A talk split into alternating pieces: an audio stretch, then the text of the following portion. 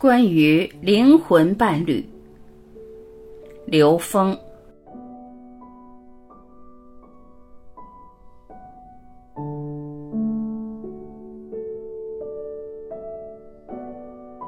有人问刘峰老师：“您是否可以讲一下有关灵魂伴侣？”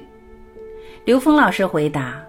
其实，我们现实中很多人把这个灵魂伴侣看成是什么呢？看成是一个共同成长的一种法缘和道缘，或者叫佛缘，或者叫内在成长的智慧的这种缘。什么是缘呢？我们前面讲过，缘是投影源里面的信息关联，这叫缘。在投影的像上的这个叫关系。那这个关系在投影源里边，它的本质的关联是缘分的缘，所以佛家讲一切是缘起，他说的非常科学。他说一切的呈现都是投影原理的关系决定的，所以在投影原理的两个能量的关系，或者两个特征能量的关系，或者两个灵魂之间的关系，这就是我们所谓的缘。灵魂伴侣一定是跟内在成长相关，它这个缘不是一般的善缘和恶缘，也不仅仅是一般的亲缘，它是什么呢？它是法缘和道缘，因为这两个能量关系在这个中间层次上，它可以有分别，但它最终的目标是达到 n 为 n 趋于无穷大的无分别的境界。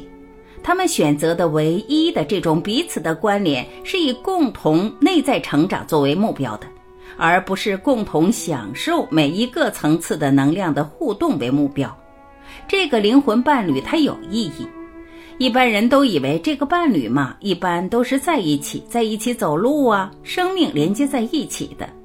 灵魂伴侣从这个角度理解呢，它有它的意义。当然，在不同的人、不同的层次，对他有不同的理解。当我们从 N 维看的时候，其实我们所见的所有人都是我们的灵魂伴侣，都是我们内在投影出来的像，而这个像都在不同层次上起到了我们成长的助缘。这句话给你说透，没有一个呈现不是我们的灵魂伴侣。但是在它有限空间里面，它确实有更密切的关系，也有更相对所谓远一点的关系。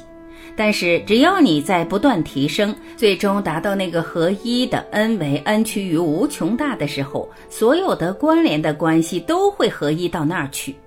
所以，当我们把所有的呈现都明白，它都是自己成长的助缘的时候，你就知道，其实灵魂伴侣只不过是在一个中间态的一种能量关系的描述，它跟我们现实人和人之间的关系相比，没有更本质的区别。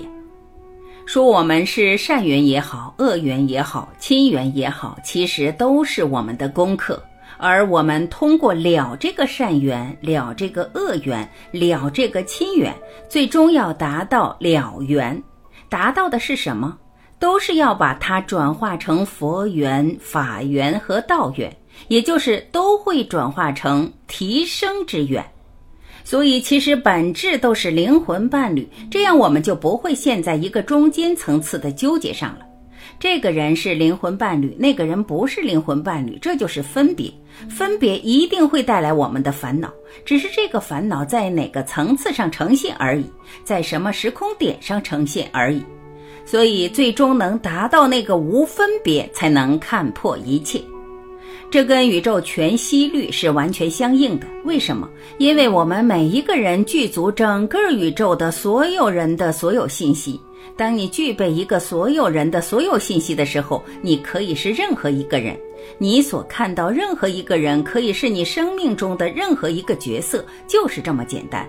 它是全息的，他身上具足一切可能的信息。这就是我们怎么理解这些加牌，以及在催眠过程中所谓前世来生那些彼此扮演的角色。在这个有限空间层次，我们理解这些角色有它的特征，有它的关联。那到更高层次的看，在更广阔的空间里面看，其实只有一件事有意义。就是他们跟我们成长有什么关系？这件事有意义。至于他跟我们的亲情啊，这些关系都是我们在成长中面临的应用题。有些老师在有些法门的课堂里，可能经常给人家会讲到这个谁，你们前世是什么亲戚呀？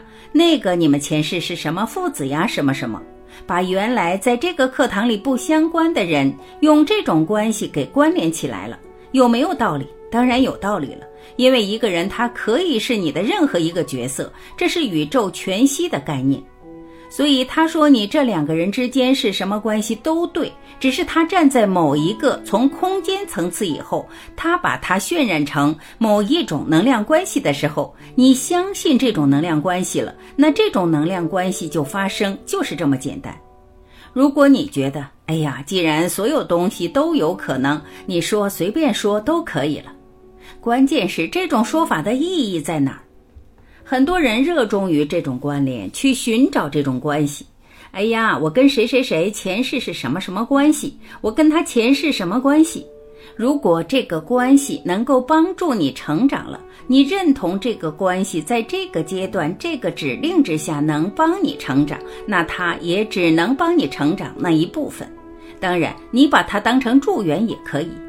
但是很多人可能在课堂上，在很多地方，他执着在这种关系里面，反而不会扮演自己在现实中跟自己身边的这种亲人之间的关联了。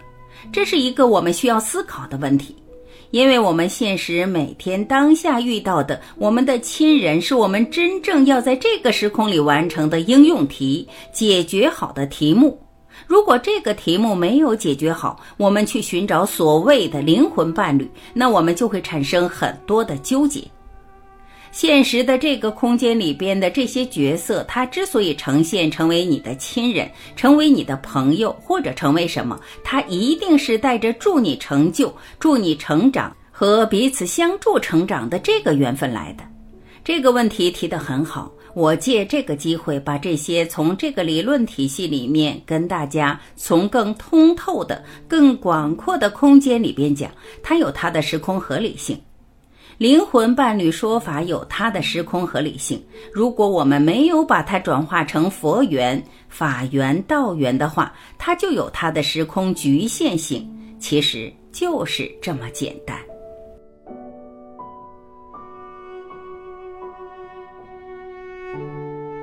感谢聆听，我是晚琪，我们明天再会。